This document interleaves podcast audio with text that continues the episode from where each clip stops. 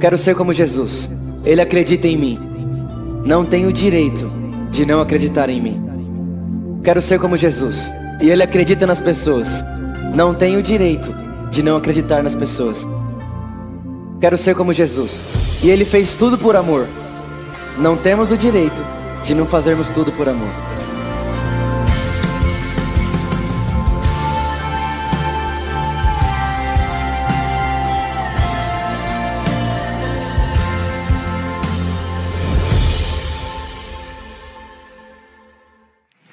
Muito bom dia. Você que não é mãe pode se sentar. As mães fiquem de pé, por favor. Aleluia. Glória a Jesus. Gente, vamos aplaudir Jesus pela vida das mães aqui nessa manhã. Glória a Jesus. Glória a Jesus. Olha só. Só uma coisa antes de, de orar por você. Você que é mãe, tá bom? Lá no Estufinha. É, tem um, hoje uma mesa preparada para vocês. Vocês podem ir lá, vai ter lembrança para vocês, enfim. Tá bom? Então você que é mãe, né, lá no Estufinha vai ter uma festinha para o seu filho, sua filha hoje. Então as crianças também já podem ir para lá, de 2 a 12 anos. E você no final, você pode também ir lá e pegar uma lembrancinha, enfim, vai ter uma coisa especial para você lá. Amém? Tá feliz, irmãs? Amém. É, sabe, eu tenho, eu tenho uma, uma é, eu não sei a palavra no culto das, das no culto das qual é o primeiro culto? Nove. No culto das nove eu também não consegui encontrar uma palavra. Depois a dona Magali ali, a pedagoga, pode me ajudar com essa palavra. Mas é como se fosse um encargo dentro de mim. É tipo uma. uma sabe, sabe aquele assunto que mexe muito com você? O que mexe muito comigo é a esterilidade. Eu fico. Assim, ó, desesperado mesmo. Eu, eu, me dá um, um negócio no meu coração. Então, nesse dia das mães, quando eu acordei, por incrível que pareça, minha mãe não foi a primeira pessoa que eu pensei. Eu pensei nas mulheres que acordam hoje tristes porque já estão tentando ter filho há tanto tempo né, e não conseguem gerar. E eu recebi de, algumas mensagens, eu coloquei um vídeo lá na internet hoje sobre isso, e tenho recebido, estava vendo agora aqui na hora do louvor, diversas mensagens de tantas pessoas que viveram um milagre, tantas pessoas que já têm 12 anos tentando engravidar e não engravidam. Né? Só que, irmãos, a Bíblia diz que todas as promessas de Deus, nós temos em Cristo o sim. Então, não é mais sobre se Deus quer fazer ou não em Cristo nós já temos o sim. E o que nós temos o sim para quê? Não é para qualquer coisa. Não, nós temos o sim para as promessas de Deus. E uma das promessas de Deus é: Deus faz da estéreo mãe de filhos. Isso é uma promessa de Deus e em Cristo nós já temos o sim. Então agora nós vamos orar pelas mães que estão aqui e nós vamos orar também pelas estéreos. Né? Se tem alguém que é estéreo aqui, não precisa se levantar, enfim. Mas se tem alguém que é estéreo aqui, ou se tem alguém que está aqui hoje e por algum, algum motivo você conhece alguém estéreo, enquanto eu estiver orando aqui, vamos concordando sobre isso, sobre a vida dessas pessoas. Nós vamos declarar é, filhos, porque a Bíblia diz que a, a herança dos pais são os filhos. Deus quer te dar filhos. Deus quer que você tenha filho. Talvez você está vendo a gente ao vivo aí. Você é estéreo. Deus quer te dar filho. Deus tem filho para as mães. Amém, irmãos? Vamos orar? Pai, muito obrigado por cada mãe aqui representada. Obrigado, Pai, porque aprove o Senhor. O Senhor teve essa ideia genial. Que ideia maravilhosa a ideia da maternidade. Que ideia maravilhosa a ideia do parto. Que ideia maravilhosa a ideia de amamentar uma criança. Que ideia maravilhosa essa ligação de mãe e filho. Todos nós estamos aqui porque existe uma mãe. Por trás de todos os meus irmãos existe uma mãe. Obrigado, Deus, porque o Senhor fez isso. Deu essa tarefa tão especial para as mães que estão aqui. Nós agradecemos por cada uma delas. Obrigado, Jesus, pelas mães. Obrigado pelos filhos que são herança das mães. Nós declaramos sobre a mãe e sobre os filhos a bênção do Senhor, o favor do Senhor, a sua graça, a sua provisão em todas as áreas da vida. Nós declaramos que os filhos dessas mães que estão aqui viverão dias felizes na sua presença, viverão a realidade do amor de Deus por eles e que eles serão incríveis homens incríveis incríveis, mulheres incríveis, pessoas que viverão a plenitude do porquê elas existem, em nome de Jesus. Nós oramos também por cada estéreo, por cada mulher estéreo, talvez exista uma mulher estéreo aqui agora, nós declaramos fertilidade em nome de Jesus. Talvez tenha alguma mulher, alguma mulher infértil ouvindo a gente agora, Jesus ao vivo pela internet, nós declaramos agora fertilidade em nome de Jesus, porque Cristo não é infértil, nós também não somos. Cristo não tem problema de esterilidade, nós também não temos, porque como Ele é, nós somos, pela fé, nós cremos e declaramos que nós veremos e viveremos milagres e veremos muitos Samuéis, Isaac, nascendo. filhos de mães estéreos. Em nome de Jesus, amém, amém, amém, amém. Aplauda Jesus bem forte mais uma vez. Pode tomar seu lugar. Aleluia. Está feliz ainda, irmão? Está feliz? O culto das nove foi poderoso, mas eu creio que esse culto agora das onze vai ser poderoso ao quadrado. Amém? Amém, irmão? Sabe que, sabe, você sabe o que significa amém? Amém é um dos nomes de Cristo, sabia? Quando você fala amém, você diz assim: Eu concordo sobre isso porque isso diz sobre Cristo. Então você fala amém, eu concordo sobre isso porque isso diz sobre Cristo. Esse é o significado da palavra amém. Então, quando eu falo amém, irmãos, você fala amém, não é simplesmente, ah, não, é porque é da igreja crente. Não, irmão, é porque eu estou falando, irmão, vocês concordam com isso está sobre Cristo? Sim, nós concordamos. Se está sobre Cristo, está sobre nós. Sete pessoas entenderam, vou falar de novo. Aleluia, irmãos, estou muito feliz. Abra sua Bíblia comigo aí em Gálatas capítulo 4. Nós estamos numa série aqui na igreja. Você que talvez não assistiu todos os, os, vídeos da série, nós já estamos com todos os vídeos na internet, tá? Então você pode dar uma olhada lá. A série é Espírito da Fé, né? O Espírito da Fé. Essa série está completamente fundamentada em dois textos bíblicos. Primeiro, 2 Coríntios capítulo 4, que o apóstolo Paulo diz que o espírito da fé fala o que crê. Então, crê, por isso falei. Então, nós estamos aprendendo aqui o que, o que nós falamos são resultados das nossas crenças. E a outra coisa também, o outro verso é Provérbios 18, que diz que o poder da vida e da morte estão na. Aonde estão, irmãos? Na língua, na fala. Então, o poder da vida e da morte está na mão de Deus? Na mão do diabo? Não, está no poder da língua, está escrito lá em Provérbios 18, 21. E aí ele fala, ele, ele melhora e fala assim: ó, e o que você fala é o que você come. Né? Então é, é uma série totalmente fundamentada em cima desses dois versos. E o Espírito Santo me pediu para que fizesse essa série, porque ele olhou para mim um dia e disse: Vitor, a igreja entende que, como ele é, vocês são, a igreja entende da herança, né, sabe que tem tudo isso, mas é difícil você ver alguém que está usufruindo daquilo que tem. Né? Irmão, de verdade, quantos concordam comigo que ter e não usufruir é a mesma coisa que não ter? Sim ou não? Na verdade, eu vou mostrar para você agora que é pior ter e não usufruir. Presta atenção. Fui agora para Brasília, tinha um pessoal muito cheio do dinheiro lá. E eles disseram para mim que tem barco que eles têm barco, não é carro, irmão, é barco que eles nem lembram que tem. Só que para ele ter um barco, irmão, só para ter um barco, é muito caro. Só para ele ficar encostado lá, é muito caro. Então, assim, ele está pagando para ter uma coisa que ele não lembra que tem. Então, às vezes, ter e não usufruir sai pior, irmão, do que não ter. Né? Então, por que, que essa série? Essa série é para ensinar a igreja a não só ter, mas usufruir daquilo que temos por direito em Cristo Jesus. Quantos creem nisso aqui? Amém, irmãos? Então vamos lá, Gálatas capítulo 4, verso 1. Eu quero falar hoje com você sobre crescendo na justiça. Você vai entender o porquê desse tema. Crescendo na justiça. Gálatas 1. Digo, pois, que durante o tempo em que o herdeiro é menor, em nada difere de um escravo, mesmo sendo ele herdeiro de tudo. Feche seus olhos. Espírito Santo, essa é a sua palavra. Nós temos o que nós temos o que ela diz que temos, podemos o que ela diz que podemos. Completamente a sua palavra é a verdade sobre nós. Não temos dúvida disso e nós declaramos com a nossa voz que nós somos o que o Senhor diz que somos em nome de Jesus. Amém. Irmão, eu não sei se existe uma declaração mais forte do que essa. Eu sou o que Deus diz que eu sou. Eu tenho o que Deus diz que eu tenho. E eu posso o que Deus diz que eu posso. Isso é uma declaração que talvez você já conheça, mas de verdade, hoje, hoje de manhã, a Luísa estava em Goiânia, foi passar um tempo com a mãe dela, e ela chegou hoje cedo, né? E eu fui buscar ela no aeroporto de manhã, lá em Guarulhos. E aí eu estava no meu carro tranquilo, orando em línguas de boa, assim, eu com Deus, né? Ouvindo música lá, estava tocando música, um monte de música boa, e eu em espírito com o Senhor. De repente começou a tocar uma música que diz isso, né? Eu sou o que Ele diz que eu sou eu tenho o que ele diz que eu tenho, eu posso o que ele diz que eu posso. Irmão, eu comecei a chorar tanto. Mas parecia uma criança chorando. É como se meu espírito, ao escutar aquilo, se movesse dentro de mim e falasse: Isso é verdade. Você é o que Deus diz que você é.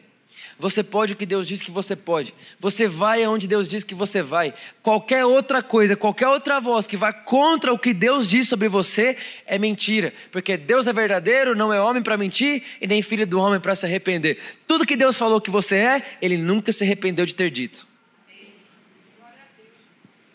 Vou repetir isso aqui. Tudo que Deus falou para você que você é, Ele não se arrepende de ter falado isso.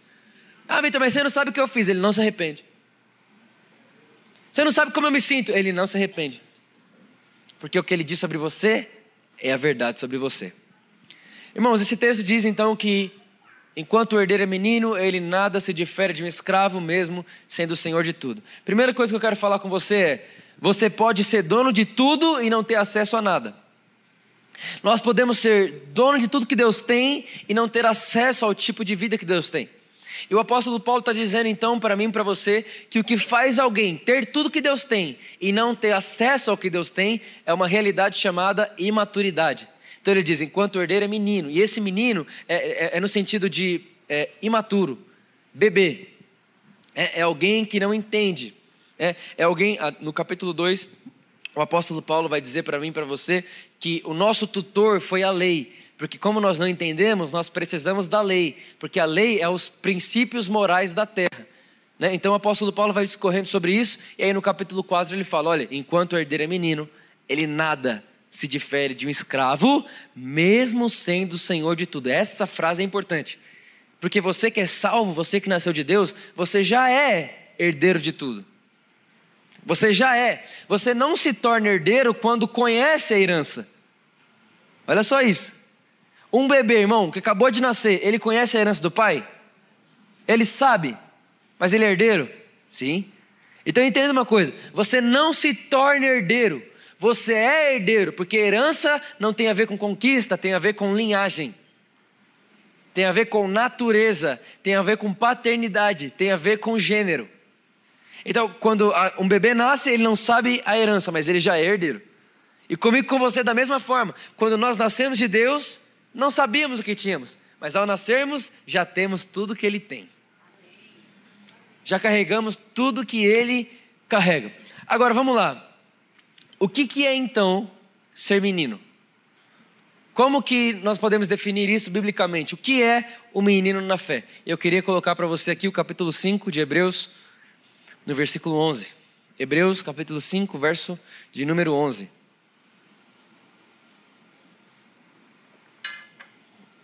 Quanto a isso, olha isso, irmão, de verdade, olha esse texto. Quanto a isso, temos muito que dizer. Coisas difíceis de explicar. Porque vocês se tornaram lentos para aprender. Olha só. De fato, embora a essa altura já devessem ser mestres, vocês precisam de alguém que lhes ensine novamente os princípios elementares da palavra de Deus. Estão precisando de leite e não de alimento sólido. Presta atenção no que está acontecendo. O escritor, que eu acredito ser Paulo, ele está chegando no pessoal de Hebreus dizendo: gente, vocês já eram para estar ensinando, mas eu ainda nem posso explicar coisas para vocês difíceis. Vocês ainda precisam de leite. Não posso dar comida sólida para vocês ainda. Irmão, todo mundo concorda aqui comigo que se você dá uma comida sólida para um bebê, ele passa mal. Sim ou não? Se você dá uma feijoada para um recém-nascido, o que acontece com ele? Pensa. Então, bebê bebe leite. É isso que o apóstolo Paulo está dizendo. Vocês estão imaturos. Eu tenho que dar leite para vocês ainda, sendo que eu já queria pôr uma pratada de feijoada para vocês comerem. É isso que ele está dizendo. Agora, Paulo, por que você considera eles imaturos? Paulo, o escritor de Hebreus, é para a teologia não ficar errada aqui. Versículo 13.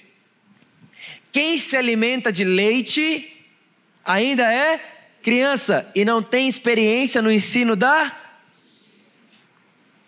O apóstolo Paulo, ou o escritor de Hebreus, perdão, ele está deixando claro aqui para mim e para você o seguinte: o imaturo na fé é o que não tem experiência na palavra da justiça. O apóstolo Paulo está dizendo para mim e para você que os meninos são os inexperientes, inexperientes da palavra da justiça. Agora, quando eu falo a palavra justiça para você, vem o tipo de justiça que você crê justiça. Então, qual é a justiça do homem? Matou, morreu. Deveu, tem que pagar. o pedófilo tem que morrer ou perder o órgão sexual. Essa é a justiça do homem. Essa é a forma do homem dizer que se considera justo. Quem paga, quem deve paga. Se pecou tem que morrer. Se errou tem que pagar. Se roubou tem que ser preso. Essa é a justiça do homem. Aí Deus chega para o homem e fala assim: só que tem uma coisa, a justiça do homem para mim é trapo de imundícia. Agora, irmão, você sabe o que é trapo de imundícia? Talvez fale, ah, deve ser alguma coisa para limpar a sujeira. Não, irmão. Trapo de imundícia é mods. Que mulher usa, sabe? É isso que Deus está falando. Para mim, a justiça de vocês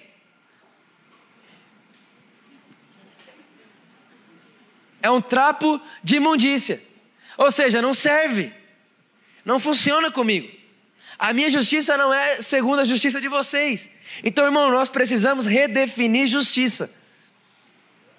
Nós precisamos redefinir justiça e perceber qual é a justiça do tipo de Deus. Se, pera, pera aí, se o que me faz ser imaturo é a inexperiência na palavra da justiça, então eu quero ter experiência com a palavra da justiça, sim ou não?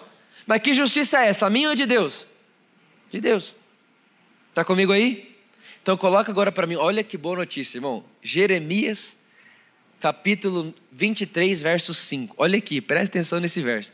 Jeremias 23, 5. Lembrando que Jeremias, ele vivia sob a lei. Jeremias não teve acesso a Cristo Jesus. Jeremias, ele teve um vislumbre, ele não viu Cristo, né? Jeremias é um profeta da antiga aliança, né? Antes de Cristo. OK.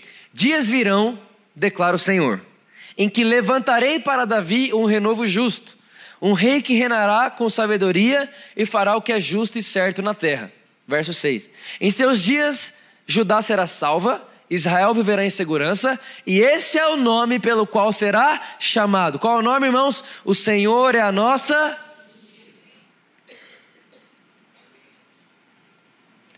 Então, qual é a justiça do tipo de Deus? Cristo. Vamos lá, irmãos. Você está aí comigo, sim ou não? Então fala amém, pelo amor de Deus. Quando você pensa em Deus e fala, Deus é justo, fala a verdade, senão você não, você não imagina dando um tapa em você. Hoje não mais, aleluia, né? Eu era assim. Irmão, já teve vez, já teve vezes de eu me esforçar para chorar, para me arrepender. Porque Deus é justo, você precisa se arrepender, porque você vai dar de cara com a justiça de Deus. Eu, meu Deus, chora, Vitor. Você precisa se arrepender. Achando que a justiça de Deus é como a minha. Irmão, semana passada eu fui parado pela polícia. Olha que história. Né? Eu tranquilo, voltando lá, fiz cinco meses de casado. Aí fui comer com a minha esposa, estou voltando para casa. Né? A polícia me para. Só que eu tinha esquecido da carteira, irmão. Te pergunto, eu estava dentro ou fora da lei? Você acha que eu fiquei com medo, sim ou não? Demais, moço. Se eu tivesse com a carteira, ia ficar bem, não ia? Porque a lei só amedronta quem está fora dela. A lei não é para quem está na lei, a lei é para quem está fora dela. Está comigo aí, sim ou não? Então aí veja, o policial me para, ô, oh, tudo bem, tudo bem. E não adianta falar que é pastor, irmão, hora dessa. Ó, oh, tem um livro meu aqui, posso te dar? Não sei, você, tem, você é crente, tem uma, um filho, adolescente, jovem, assiste YouTube, talvez ele, ele queira meu livro. Não adianta, irmão. Até falei para Luiz Luiz, será que eu posso dar um livro para esse cara? Falou, Vitor, você não vai fazer isso. Ela falou assim para mim, porque é vergonhoso, é bom que ele não te conheça. Aí veja só. Deu tudo certo, né? Ele, ele, só, ele falou assim: ó, vou ter que te aplicar uma multa, e além da multa você não vai poder sair dirigindo. Eu, beleza. Né? Ele falou: Vou te dar o boi de não mandar seu carro para o pátio, mas você vai ter que pedir para alguém vir te buscar. Eu liguei para um discípulo da igreja: oh, Eu preciso que você venha aqui me buscar, eu estou preso na polícia. né? Aí, irmão, o que, que eu estou querendo dizer para você? É que quando você se depara com a lei fora da lei, você treme. Porque você não está numa posição de justiça. Você não está numa posição de justo. Agora, irmão, você concorda comigo, sim ou não, que a lei de trânsito no Brasil é quase impossível estar dentro dela o tempo inteiro? Não tem radar de 30 por hora, 30 por hora, eu ando a pé. Então, assim, a gente está o tempo inteiro fora da. Você está entendendo o que eu estou dizendo, né? Fora da lei. Por exemplo, tem carro parado no lugar que não pode aqui, certeza, todo culto. É, os guinchos vêm aí direto. Então pensa, se a lei de trânsito do Brasil já é difícil, imagina a lei do tipo de Deus. Imagina. E pior, Deus olha para mim e fala o seguinte, Vitor, tem o seguinte, é o seguinte, no meu, na minha lei é o seguinte, ó, se você não cumpriu uma, você não cumpriu nenhuma. Então não adianta você estar tá com a carta em dia e o documento fora de dia e o resto tudo em dia. Se o documento está fora, está tudo fora. Se o documento está fora, você passou no final vermelho, você passou o radar, você. Mas eu não passei. Não, se você errou em errou em todas. Aí você olha isso, aí você pensa, irmão, se a nosso senso de justiça for o do homem e pensar num Deus desse, dá medo, sim ou não? Então você quer se esforçar para se arrepender, para quem sabe ser declarado justo. Agora eu vou mostrar para você o tipo de justiça de Deus, que é Cristo Jesus. 2 Coríntios capítulo 5, verso de número 21, nós já falamos desse texto aqui diversas vezes. Acho que quase toda vez que eu prego eu falo esse versículo em um momento da, da mensagem. Diz: Aquele que não tinha pecado, Deus fez pecado por nós, para que nele fôssemos feitos a justiça de Deus. O que, que o texto está dizendo? A justiça do tipo de Deus é essa: o único que nunca pecou, morrer como se tivesse pecado o pecado de todos, para que alguém que já pecou possa viver como se fosse o único que nunca pecou.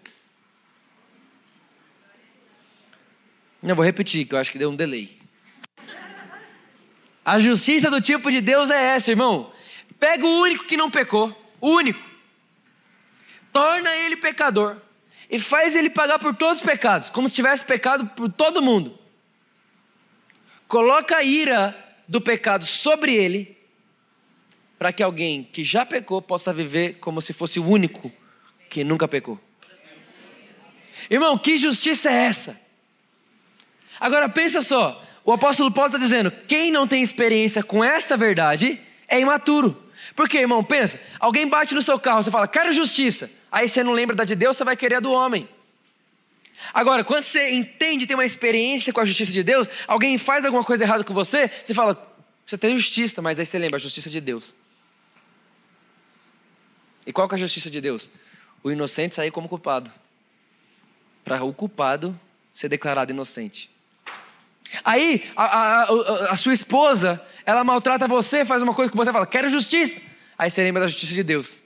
Que você era pecador, inimigo dele, ele te amava e fazia por você o que você nunca imaginou. Aí você fala, é, então eu vou ter que praticar com ela a mesma justiça que Deus pratica comigo. Então repara, você vai para um outro lugar de maturidade na vida. Você vai para um outro lugar de, de pensamento na vida. Você vai para um outro lugar de crença na vida. Sim ou não, irmãos? Vocês estão entendendo o que eu estou falando? Sim ou não? Então o que, que eu estou querendo dizer para você? Não tem como você ser mais justo na ótica da justiça de Deus. É impossível você ser mais justo. Por que, que é impossível? Porque a sua justiça não é o que você é capaz de fazer para Ele. A sua justiça foi o que Ele foi capaz de fazer por você. Essa é a justiça do tipo de Deus. E o texto diz que haverá um dia, né, Jeremias disse, esse dia é hoje. Né, chegaria dias onde o nome dele seria: O Senhor é a nossa justiça. Não é as nossas obras serão a nossa justiça, a obediência à lei será a nossa justiça. O Senhor é a nossa justiça. Amém, irmão? Você está feliz ainda, sim ou não? Agora pensa comigo. Alguém olha para mim e fala assim: Vitor, mas essa, essa mensagem é perigosa demais. Né? Porque você está falando que eu não tenho o que fazer para ser mais justo? Não. Não tem. Tá bom, mas aí eu vou fazer o que eu quero? Irmão, o que você vai fazer eu não sei, mas eu estou te garantindo que não tem mais o que ser feito para ser mais justo ou menos justo. Agora, aí alguém olha assim, ó, fica, vê se não é verdade, irmão. Alguém peca na por amor. Ah, é, também é a mensagem que eles pregam. Alguém prega na igreja da lei. Essa pessoa tem que se converter. Mau caráter. Na, quando prega, quando, quando alguém peca na igreja que prega a graça e o amor de Deus, é por causa da mensagem. Mas quando alguém prega no lugar que prega, prega medo, acusação, é porque o cara precisa se converter. Ah. Faz sentido isso, sim ou não? Nenhum. Não faz sentido nenhum, mas é, é o que acontece. Agora, o que é mais incrível disso tudo é que a verdade é que nós teremos o comportamento daquilo que acreditamos ser. A Bíblia diz que quando Adão pecou, todos pecaram. Irmão, você, vamos lá, me, só me responde isso aqui. Você precisou aprender a ser pecador ou você nasceu pecador? Tem certeza disso? Sim. Por que você nasceu pecador? Porque Adão pecou, certo? Agora pense, nós cremos que não precisamos aprender a ser como Adão, porque nascemos de Adão. E agora que nascemos de Cristo? Mas não, agora que nascemos de Cristo, nós temos que aprender a ser justo. Nós, então você quer dizer para mim que a desobediência de Adão é mais poderosa do que a obediência de Cristo? Irmão, se ninguém te ensinou a ter que ser como Adão, você não precisa aprender com ninguém como é que faz para ser como Cristo. Irmão, ser, ser, como Cristo não é algo que eu aprendo, é algo que eu me torno naturalmente, flui de mim. É natureza. Agora, eu estava pregando essa semana lá em Brasília, e no meio da mensagem o Espírito Santo falou comigo e disse para mim assim: Vitor, o problema é que vocês, a igreja, fala mais sobre ela aquilo que Adão falaria sobre ele do que, do que aquilo que Cristo está falando sobre ele mesmo. Vou repetir também, porque essa não entendeu muito, né? Vou falar de novo. O Espírito falou comigo e disse: Vitor, vocês falam mais sobre vocês, o que Adão falaria sobre ele, do que aquilo que Cristo fala sobre ele mesmo. Então, frequentemente, as nossas palavras revelam que Adão ainda tem mais poder do que Cristo em nossa vida. Porque, por exemplo, você consegue escutar Jesus falando, Eu sou pecador? Mas você consegue escutar Adão falando isso, sim ou não? Adão fala, Eu sou pecador, não fala? E Cristo? Não. Adão fala, Eu preciso da ajuda de Deus, sim ou não? Cristo fala isso? Adão fala, Eu estou perdido, Cristo fala isso? Adão fala, Estou doente, Cristo fala isso? Adão fala, estou debaixo de maldição. Cristo fala isso? Não. Então, irmão, não combine sua fala com nada que Adão fala. Nós não falamos as falas de Adão. O nosso Adão morreu para que Cristo, segundo Adão, nascesse em nós. E agora, por causa dele, por causa da vida dele, da justiça dele, nós podemos falar sobre nós somente aquilo que Cristo fala sobre ele mesmo, porque como ele é, nós somos nesse mundo. Aleluia! Aleluia! Não queira aprender a ser como o, primeiro, o segundo Adão. Da mesma forma que você não teve como aprender a ser como o primeiro. Relaxa. Descansa, meu irmão, descansa. Alguém fala, Vitor, cuidado com essa mensagem. Olha só, ontem eu estava em casa, estava sem esposa, como eu disse para vocês, ela estava lá em Goiás. Estava só com a graça lá em casa, cachorro. Que por sinal não sai do pé um minuto, irmãos. Né? Eu, às vezes eu falo, posso, eu não tenho mais privacidade com ela. Um segundo, tem que pedir licença para ela para passar, para entrar no banheiro. Né? E agora ela aprendeu que quando eu ponho o tênis é que eu vou sair de casa. Nossa. A hora que eu vou pôr o tênis, ela pega o outro. É. Tá difícil, irmãos. Brincadeira. Mas ó, presta atenção nisso. Eu estava lá em casa ontem, meditando um pouco sobre o que eu ia falar hoje com vocês. Eu já tinha essa mensagem no coração. E ontem à noite parei para pensar e meditar. E aí eu abri meu e-mail. Fazia uns duas semanas que eu não abri o meu e-mail, o e-mail aqui da igreja, né? E quando eu abri o e-mail, tinha um testemunho. E quando eu comecei a ler esse testemunho, irmão, eu chorava tanto que depois chegou um vizinho meu lá em casa, ele tinha que levar um negócio para mim, e quando ele abriu a porta, irmão, você tá, tá tudo bem com você? Eu não, tá tudo bem, é só Deus falando comigo. E eu quero ler para você o testemunho desse rapaz que me enviou, e você vai entender o que eu estou querendo dizer. Porque as pessoas acham que uma mensagem como essa leva as pessoas a viver a vida que querem, né? A vida, não, agora, não, irmão, na verdade, é uma mensagem como essa faz você deixar de ser menino e faz você ir para um lugar onde agora você pode ter a vida que só Cristo merece. Olha só, olha o que olha, olha o e-mail que eu recebi. Um amigo meu falou da igreja por amor no dia 20 de março. Estive na igreja pela primeira vez num culto seu do dia 24 de março, às 7 horas da noite, e levei de surpresa minha, minha esposa, meu filho, minha nora. Meu filho e minha nora nunca iam à igreja adoraram e pediram para voltar. Eu e minha esposa temos 20 anos de evangelho. Iniciamos na perdão, iniciamos na igreja X, passamos pela igreja Y, perdão mesmo, eu ter X, Y e depois passamos por último na igreja Z. Nunca estivemos satisfeitos, sempre faltou algo. Nunca gostamos da gritaria, dos rituais, do eu quero saudar a igreja com a paz do Senhor, é um motivo de alegria imensa estarmos aqui. Deus tem uma obra na sua vida, é, da, da, das leis e das regras, os louvores, palavras e pregações que falam do sofrimento, da aprovação de Deus, dos problemas, da escassez, Deus vai mudar a sua vida e tudo, e tudo mais. Enfim, desde então estamos frequentando a igreja por amor, ou seja, fazem quase dois meses. Para resumir, nos encontramos com Cristo, hoje temos outro entendimento da Bíblia comemos do Evangelho e vivemos a nova aliança. Meu filho se rendeu no segundo culto em que esteve. Na hora do apelo, ele levantou sua mão e entregou sua vida a Jesus.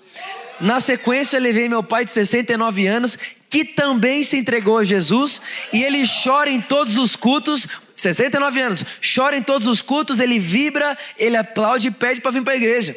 Compramos os livros Bom Dia Espírito Santo, Arte de Chiveiro Invisível, Nova Aliança e Não Há Limites. Já fizemos nosso cadastro de membros, já viemos no Como Somos, já fizemos Servir a Reinar e agora vamos iniciar a ida no Carral, do Tico e da, e da sua esposa, porque somos de Guarulhos. Estamos em transição. Não queremos religião, não queremos nada de doutrina, de lei, de tudo essas coisas. Nós queremos Cristo e na Por Amor encontramos com isso.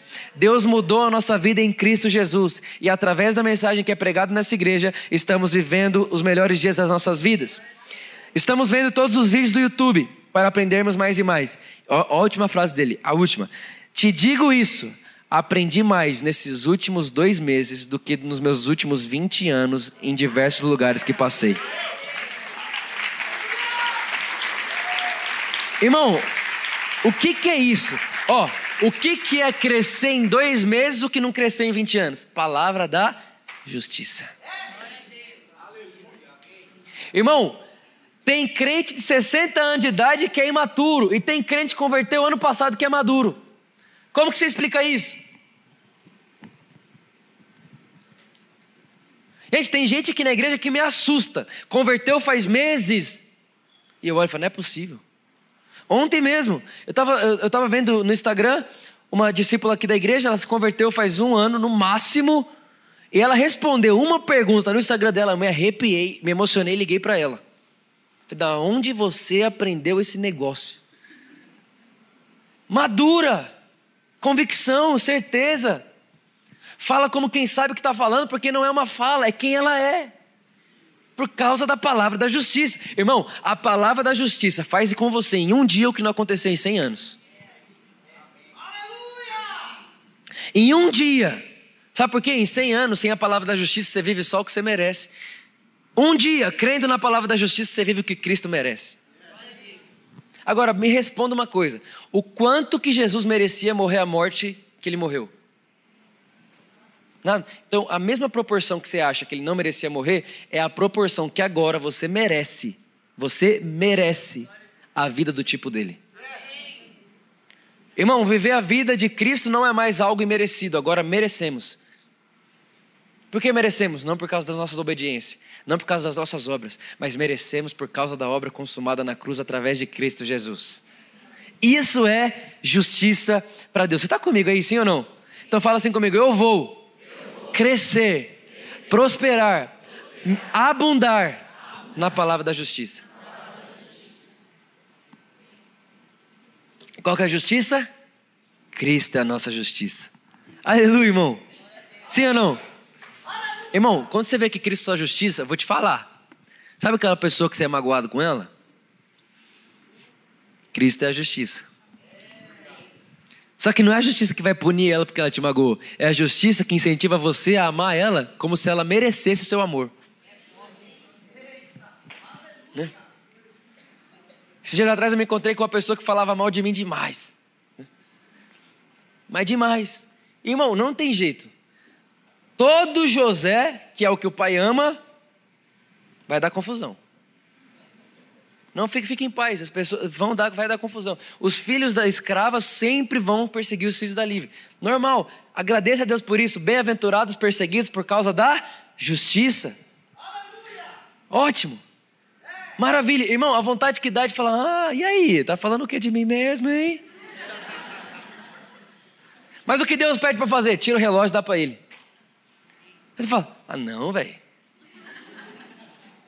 Para ele, não, vou dar para um discípulo da igreja. Alguém que, né, que me ama, que, que não me suporta, me ama. Fala, Vitor, essa é a sua justiça. A justiça do tipo de Deus. Qual é a justiça do tipo de Deus? Amém, irmão? Você está aí comigo? Por último, Romanos capítulo 1, verso 17. Romanos. Romanos capítulo 1, verso 17. Por favor, irmão, se alega comigo nesse texto. Olha só o que diz aqui, ó. Porque no evangelho é revelada a justiça de Deus. Uma justiça que do princípio ao fim é pelas obras, é pela moralidade, é pelo fazer o bem, é pelo jejuar, é pelo ler a Bíblia inteira. Não, irmão, uma justiça que do início ao fim é pela fé, como está escrito: o justo viverá pela fé. Irmão, você não é justo porque se comporta como justo, você é justo porque crê na justiça de Deus. Essa, isso é quem você é. Irmão, tem de verdade, ó, ó, escuta, não dá para explicar verdades espirituais para gente que não é espiritual. O que eu estou te falando aqui, irmão, é para o seu espírito. É para o seu espírito. O seu espírito faz a sua mente quer te difamar. Sua mente quer ir contra isso, irmão. Essa semana passada mesmo recebemos alguém falando: vocês enlouqueceram? Por quê? Não, vocês estão falando aí que, que, que, que, se Cristo não tem, nós não temos também. E, falei, não, isso não é loucura. Na verdade é loucura para o homem. Mas é sabedoria de Deus. Né? Não dá para explicar Deus na teologia humana. Não dá para explicar Deus no papel sulfite, irmão. Deus não se encaixa em livros. Né? Deus, ele não está limitado a laudos médicos. Deus não se limita.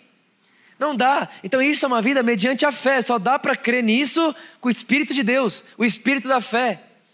Por isso da, da série, o Espírito da fé. Nós precisamos dessa realidade. Então o Evangelho é revelada a justiça de Deus. Olha, olha que loucura. Na nossa cabeça, quando você fala de justiça, você pensa em alguém sendo punido. Na cabeça de Deus, justiça é uma boa notícia. Olha que maluquice isso aqui. Na cabeça do homem, justiça, vai pagar o que merece pagar. Vai ter que, vai ter que pagar aquilo que fez por merecer. Né? Na cabeça de Deus, justiça é sorrir e te dar uma boa notícia. Se eu ligar para você e falar assim, ó, vem aqui na minha sala, você vai ter que pagar com justiça. Você vai pensar o quê? Coisa boa ou ruim? Agora, se Deus olha para você e fala, ei, vem cá, deixa eu te contar a justiça, Ele vai sorrir e vai te contar uma boa notícia. Boa notícia é essa: alguém pagou para você ser justo. Isso é tão poderoso, irmãos. Tão poderoso. Olha só o que aconteceu. Você lembra daquela história de, do, do, dos primogênitos de, do povo de Israel? Que Deus chegou e disse: Olha, quem não colocar o sangue na porta vai morrer o primogênito, sim ou não? Lembra disso? E quem é que ia matar? O anjo da morte. Era Deus ou o anjo da morte? O anjo da morte. Irmãos, Deus não mata. Quem mata é o pecado. O salário do pecado é a morte. O pecado mata, Deus dá vida, né? Jesus disse: Eu vim para que tenham vida. Então presta atenção. Deus olha e fala: O anjo da morte vai passar e quem não tiver o sangue na porta vai morrer. Agora pensa comigo. Tem aqui, ó, três casas, ó. Uma, duas, três casas. As três casas têm sangue na porta. Essa primeira aqui, ó, eles passam o sangue na porta, eles entram dentro de casa e ficam todo preocupado. A mãe abraça o filho e fala: Meu filho de Deus, você está comportando bem com Deus? O sangue está na porta, sim ou não? Tá. Você está comportando bem com Deus? Você não, você não precisa voltar para Jesus hoje, não? É? Você não, tá, você não é o filho pródigo, né? Vem cá, abraça, abraça a mãe e abraça como se fosse a última vez que fosse abraçar o menino. Ai, vai que é hoje. Tem sangue na porta? Tem ou não? Só que está preocupada, está ansiosa, está com medo. E a Bíblia diz que preocupação adoece os ossos, enfraquece o corpo. Aí essa aqui, ó, a do meio, tá assim, ó, tem sangue na porta? Tem. Mas olha pro, pro marido, pro filho e fala, vamos jejuar. Vai que, vamos jejuar. Porque vai que a hora que passa a gente está comendo, não deveria estar tá comendo que, que a gente. Essa aqui está dizendo. O que, que a gente pode fazer para ficar mais protegido? que, que a gente pode fazer para ter menos risco de morrer? O que, que a gente pode fazer? Tem sangue na porta? Tem. Mas tá doido para fazer uma coisa a mais para ajudar o sangue. Aí o terceiro aqui, ó, irmão, o pai jogando FIFA com o menino. A mãe fazendo um churrascão lá, uma comida boa, um vinagrete.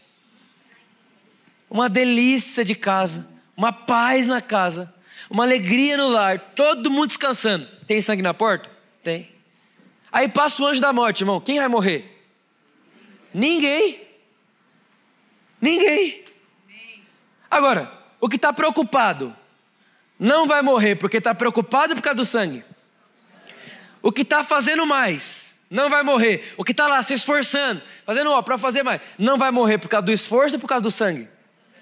E o que está se divertindo não vai morrer porque está descansando ou por causa do sangue. O que eu estou querendo dizer para você, irmão? Nós temos que crer no que Deus falou. Deus não disse faça algo para não morrer. Deus disse se tiver o sangue. Se tiver o sangue, Deus não pergunta o comportamento, Deus não pergunta o que você está fazendo lá dentro, Deus não pergunta nada, Deus é fiel à palavra dele. Quando Deus fala, ele cumpre. A Bíblia diz que a palavra de Deus não volta para ele vazia, mas quando ele fala, ela cumpre o propósito pela qual ela foi falada e depois retorna para ele com o propósito cumprido. Quando Deus falou, tem que ter sangue na porta, é sangue na porta. E lá dentro? Tem que ter sangue na porta. Mas e lá dentro? O homem sempre quer acrescentar um suor humano naquilo que vale o sangue de Cristo. Irmão, você tem que entender uma coisa na minha e na sua vida. A nossa justiça é o sangue de Cristo na nossa vida. A nossa justiça é o sangue de Cristo na nossa testa. Tem o sangue de Cristo em você. Não existe nada que você possa fazer para ser mais justo. Não existe nada que você possa fazer para ser menos justo. Porque você não é justo porque está fazendo uma ação boa dentro da casa, porque está descansando, ou porque está fazendo mais, ou ou porque está preocupado. Você é justo porque Deus olha para você e diz: Você é justo, você é perdoado, você é amado, você é aceito. Não tem a ver com você. E se não tem a ver com você, não tem nada que você possa fazer para anular. Deus olha para você e diz: Minha justiça é Cristo em você. Imutável. Te pergunto: existia alguma coisa que você podia fazer para deixar de ser natureza de Adão? Sim ou não? E agora? Existe algo que você possa fazer depois que nasceu de Deus para deixar de ser a natureza de Cristo? Irmão, não dê mais poder para Adão e para sua desobediência do que para Cristo e a sua obediência. A obra de Adão morreu todos os homens. Na obra de Cristo, nós renascemos. Eu te pergunto, irmão, sabe qual é o negócio? É que a gente acha que quando Adão peca, o corpo humano fica doente, normal. Ah, não, mas Jesus ele veio, o segundo Adão é para o meu espírito. Não, irmão. O que caiu quando o primeiro Adão caiu? Tudo. O corpo debilitou, a alma debilitou, o espírito morreu. Aí a gente acha que a obra de Adão mata o corpo, a alma e o espírito, e a obra de Cristo só ressuscita o espírito. Então a desobediência de Adão, mais uma vez, é mais poderosa do que a obediência de Cristo. Não, irmão. Se na desobediência de Adão o ser humano cai inteiro, na obediência de Cristo o, o, o ser humano ressuscita por inteiro também. A sua carne agora é carne da carne dele os seus ossos agora é ossos dos ossos dele, a, a, o seu sangue agora é sangue do sangue dele, irmão. Não fale sobre você o que Adão falaria sobre ele, fale sobre você aquilo que Cristo fala sobre ele mesmo. E quando ele olha para ele, ele não fala injustiça, ele não fala enfermidade, ele não fala escassez, ele fala justiça, paz e alegria. Justiça, paz e alegria. O reino de Deus não é comida nem bebida, mas justiça, paz e alegria. Justiça, paz e alegria. Justiça, paz e alegria. Falar o que Deus fala para viver a vida que Deus vive. Aleluia. E por último, eu me lembro que uma vez eu fui pregar em Brasília. Nunca vou me esquecer desse dia. Fui pregar em Brasília alguns, faz mais de um ano. Bem no começo aqui da nossa igreja. Nosso culto ainda era seis da tarde. Eu lembro que eu preguei em Brasília e eu tinha um voo domingo de manhã para cá para poder pregar no culto das seis. Irmão, chegamos lá, enfim, não conseguimos fazer o check-in no caminho. Quando chegou lá na, no balcão, só o, meu, o discípulo nosso aqui da igreja que conseguiu fazer o, o check-in dele. Eu não conseguia fazer o meu. Não dava certo. O dele deu certo e o meu não. Quando dele deu certo e o meu não, eu olhei para a moça e falei: Olha, moça, meu check-in não funciona. Ela falou: Eu tenho uma péssima notícia para você, senhor. Eu digo: Qual? Ela disse: Deu overbook, né? O avião está lotado, não cabe mais ninguém. Eu: Não, mas é a mesma reserva. É, ele, eu é a mesma reserva. Ele conseguiu ou não? Ela: Pois é, ele pegou a última vaga do avião. Aí eu: Mas e agora? Ela: Você vai ter que ir só à tarde. Eu falei: Senhora, é o seguinte, senhora não, eu sei que não parece, mas eu sou pastor de uma igreja lá em São Paulo. E eu preciso pregar lá hoje. Ela não tem o que fazer. Nisso, o discípulo que estava comigo disse: E se eu der a minha cadeira para ele? Na hora falou: Aí perfeito. Aí você pega o número da sua cadeira, dá para ele, ele entra na cadeira que você ia sentar. Ele, beleza, então me deixa de fora. Aí ele ficou de fora, irmão. E aí ela fez o meu check-in. Aí presta atenção, ele foi comigo até a hora de embarque, se despediu de mim lá e teve que ficar no aeroporto a tarde inteira. A tarde inteira no aeroporto. Agora, a cadeira era de quem? Dele ou minha? Dele. Mas ele ficou a tarde inteira no aeroporto e se comeu três vezes, ficou pobre.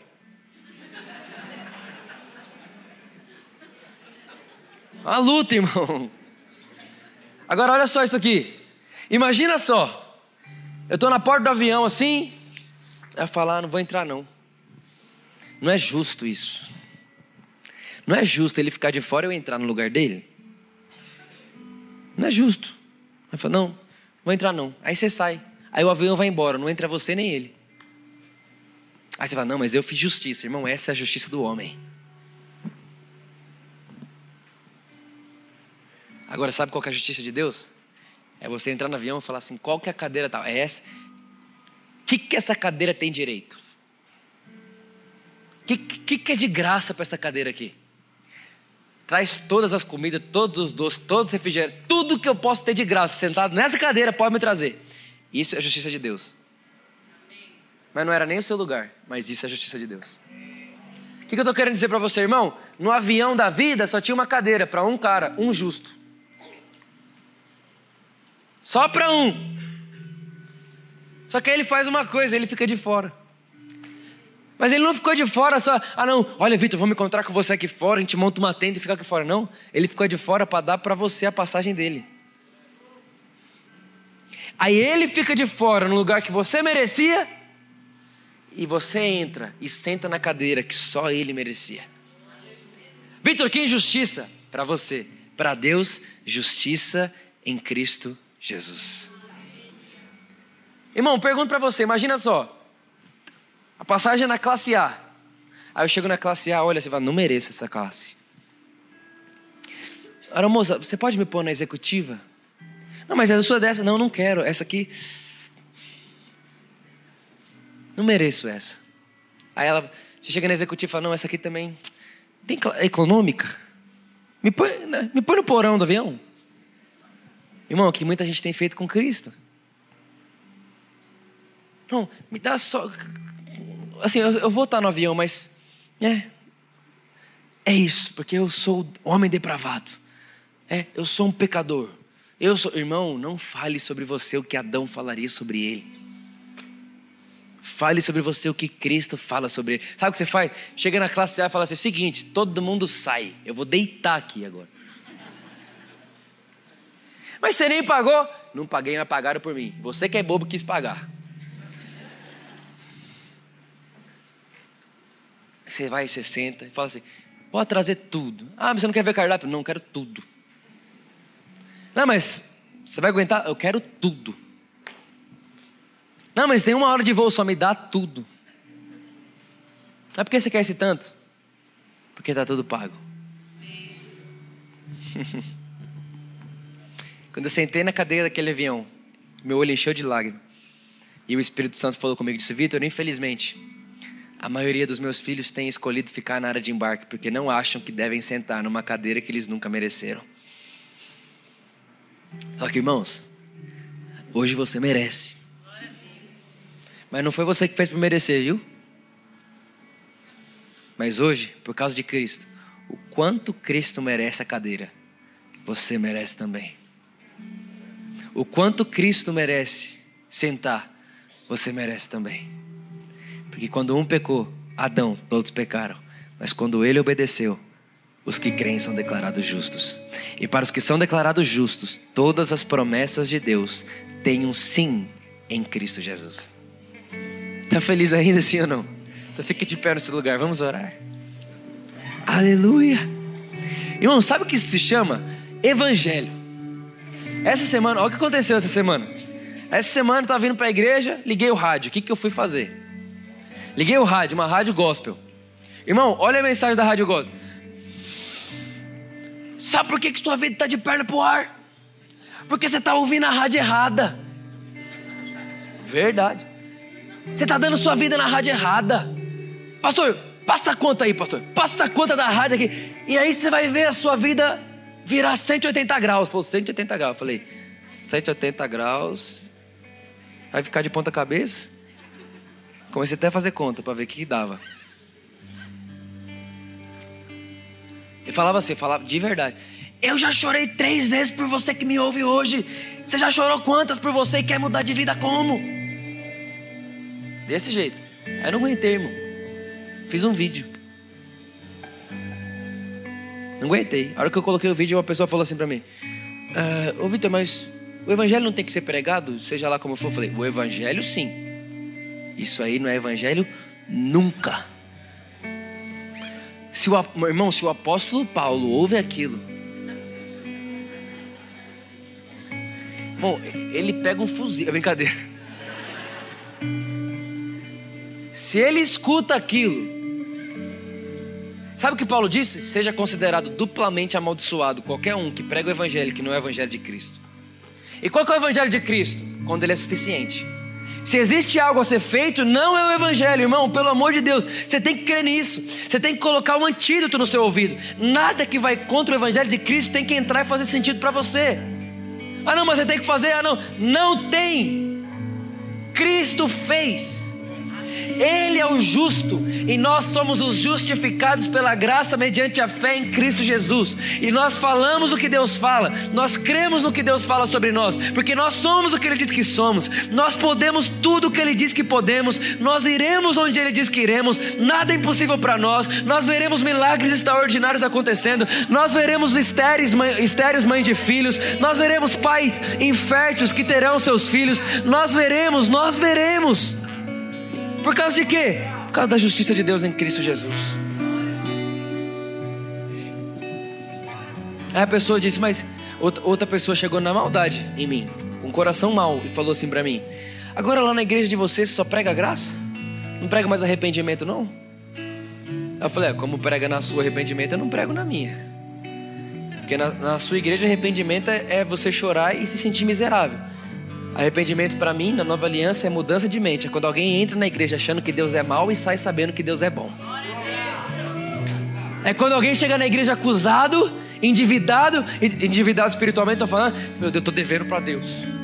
Deus vai me pegar. Aí vem a justiça de Deus é Cristo. A pessoa, ah! e mais, quando Deus te quando Deus em Cristo paga sua conta, quando Ele ressuscita, Ele te faz herdeiro de tudo que Ele deu. Meu Deus, eu cheguei aqui devendo Deus, achando que ia morrer, estou saindo daqui herdeiro de Deus e tudo que Ele tem também é meu. Isso é arrependimento. Você mudar a sua cabeça. Toda vez que você para de pensar como pensava e passa a pensar como Deus pensa, arrependimento. Metanoia, arrependimento. Isso é poderoso, meus irmãos. Arrependimento é mudar a forma de pensar. Deixar de pensar o que Deus não pensa. Aleluia. Aleluia. Feche seus olhos por alguns segundos. Agradeça a Deus. Agradeça a Ele pela justiça dele. Agradeça pela justiça de Deus em Cristo Jesus. Agradeça porque a justiça não provém de você. E graças a Deus por isso. Irmãos, qual foi a maior bênção que você recebeu na sua vida? Salvação, sim ou não? Como você recebeu a salvação? Crendo e. Você pediu para ser salvo? O que, que você fez para ser salvo? Creu e. Repara, ninguém chega, Deus me salva, não é assim. É, Deus, eu creio que Jesus é o Senhor foi salvo. Irmão, que loucura é essa? É o Evangelho. Irmão, se a maior bênção que você recebeu na sua vida, que é a bênção da salvação, você recebeu crendo e falando, você acha que as outras são como?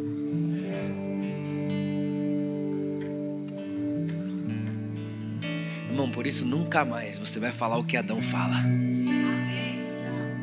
Você não vai mais acreditar no que Adão acredita. Porque a fé de Adão é a fé que se esconde. É a fé que tem medo. É a fé que se sente condenado.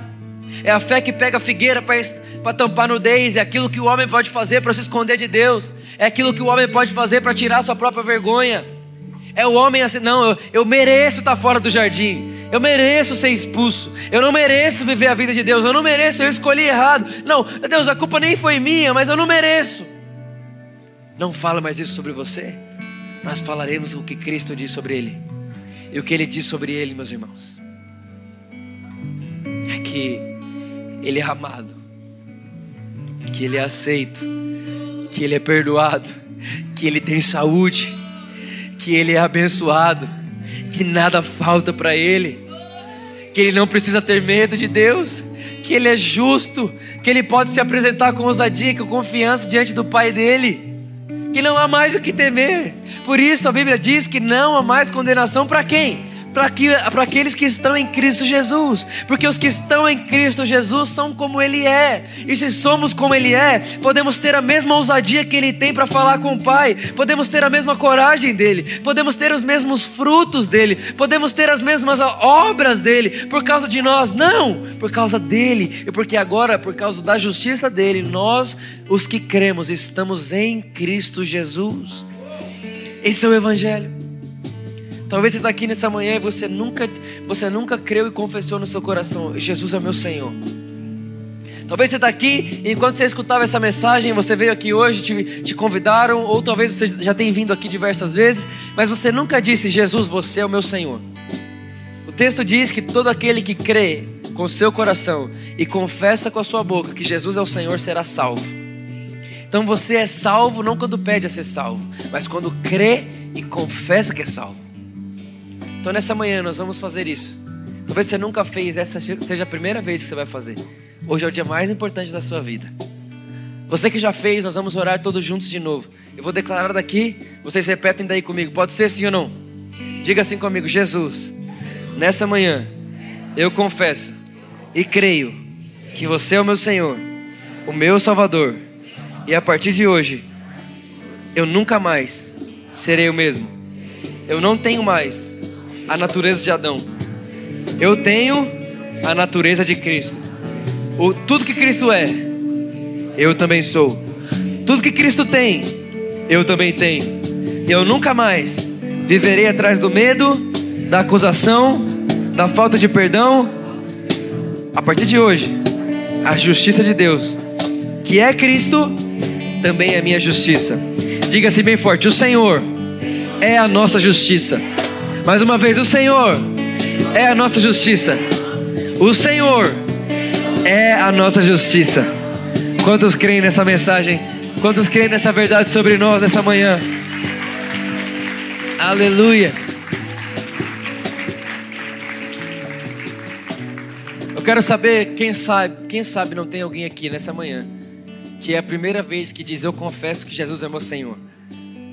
Se você está aqui hoje pela e é a primeira vez, não a primeira vez que está aqui na igreja, mas se essa é a primeira vez que você crê e confessa que Jesus é o seu Senhor, nós queremos te abraçar, te dar um presente, né? nós queremos te receber.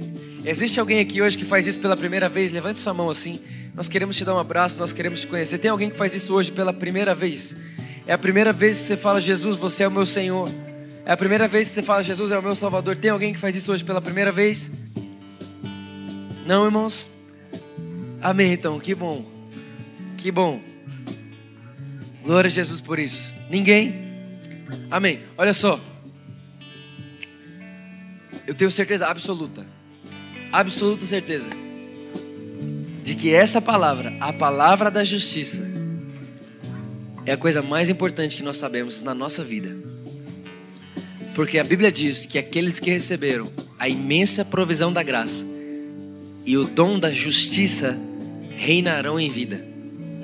Irmão, você não aprende a reinar na vida estudando, mas recebendo a justiça. E a justiça vai te levar para esse lugar. Então eu quero declarar sobre a sua vida que você vai ver em poucos dias o que você não vê em muitos anos. Por que, Vitor? Por causa da palavra da justiça. Por último, um chegou um empresário aqui na igreja. Ele disse para mim, Vitor, eu cheguei aqui há dois meses atrás. Isso ele falou comigo essa semana. Cheguei aqui dois meses atrás eu ia fechar minha empresa. E aí ele veio conversar comigo, na verdade, né? Há dois meses atrás. Falou, Vitor, eu vou fechar minha empresa, tô falindo e tal, eu não sei o que fazer. Eu digo, a primeira coisa, para de falar o que você acabou de me falar. Você não está falindo. E, e, aí ele começou a vir na igreja há dois meses, ouvindo a palavra da justiça, ouvindo o evangelho que diz para ele quem ele realmente é e tal. Irmão, agora ele falou comigo essa semana, ele falou para mim, Vitor, nesses últimos dois meses, eu faturei mais do que eu faturei ano passado inteiro. Por quê, irmão? É mágica? Não, é só o tipo de vida que Cristo tem. O chamado do cara é ser um empreendedor e um investidor da obra, da, da obra de Deus. É o que Deus fez ele para ser. Ou seja, se Deus me fez para ser isso, serei próspero no que Ele me fez para ser. E ponto final. E vou falar o que Deus fala para ver o tipo de vida que Deus vê. Amém, irmãos? Sim ou não? Então feche seus olhos a última vez. Eu quero agora que por último você diga para você, você e Deus, a sua identidade é Ele. Ele é a sua identidade. Como Ele é, você é. Você é herdeiro de tudo que Ele tem. Você pode tudo que Ele pode. Não porque você fez para merecer, mas porque Ele te deu isso gratuitamente. Vamos, vamos dizer isso a última vez para nós podermos orarmos. Amém. Essa canção é uma verdade sobre a sua vida, sobre a nossa vida. Assim como Ele é, nós somos. Nunca se esqueça disso. Assim como Ele é, você é. Se esqueça disso. Nunca. Que dia incrível hoje, né? Gostoso. Estamos muito felizes porque é só o início de uma semana incrível que cada um de nós vamos ter. Tenha uma semana abençoada porque isso já está disponível em Cristo Jesus para você. Tenha um dia incrível, abençoado, cheio de saúde, cheio de conhecimento e relacionamento com Cristo. Assim como Ele é, você é. Vamos orar para a gente encerrar nossa celebração de hoje. Jesus, muito obrigado pelo culto de hoje e por simplesmente a gente lembrar que a gente é amado por você muito obrigado, Jesus, porque a gente, por meio do Teu Espírito, é ensinado a viver a vida que você preparou para a gente. Uma vida cheia, próspera e abundante em Cristo Jesus. Muito obrigado, Jesus, porque do jeito que você é, nós somos hoje. E isso, ó Pai querido, é justiça feita é, em Cristo Jesus por meio do Pai, um Pai de amor, um Pai bom. Muito obrigado, Jesus. Muito obrigado. Se nós te amamos, é porque você primeiro nos amou. Muito obrigado por esse amor. Em nome de Jesus. Amém.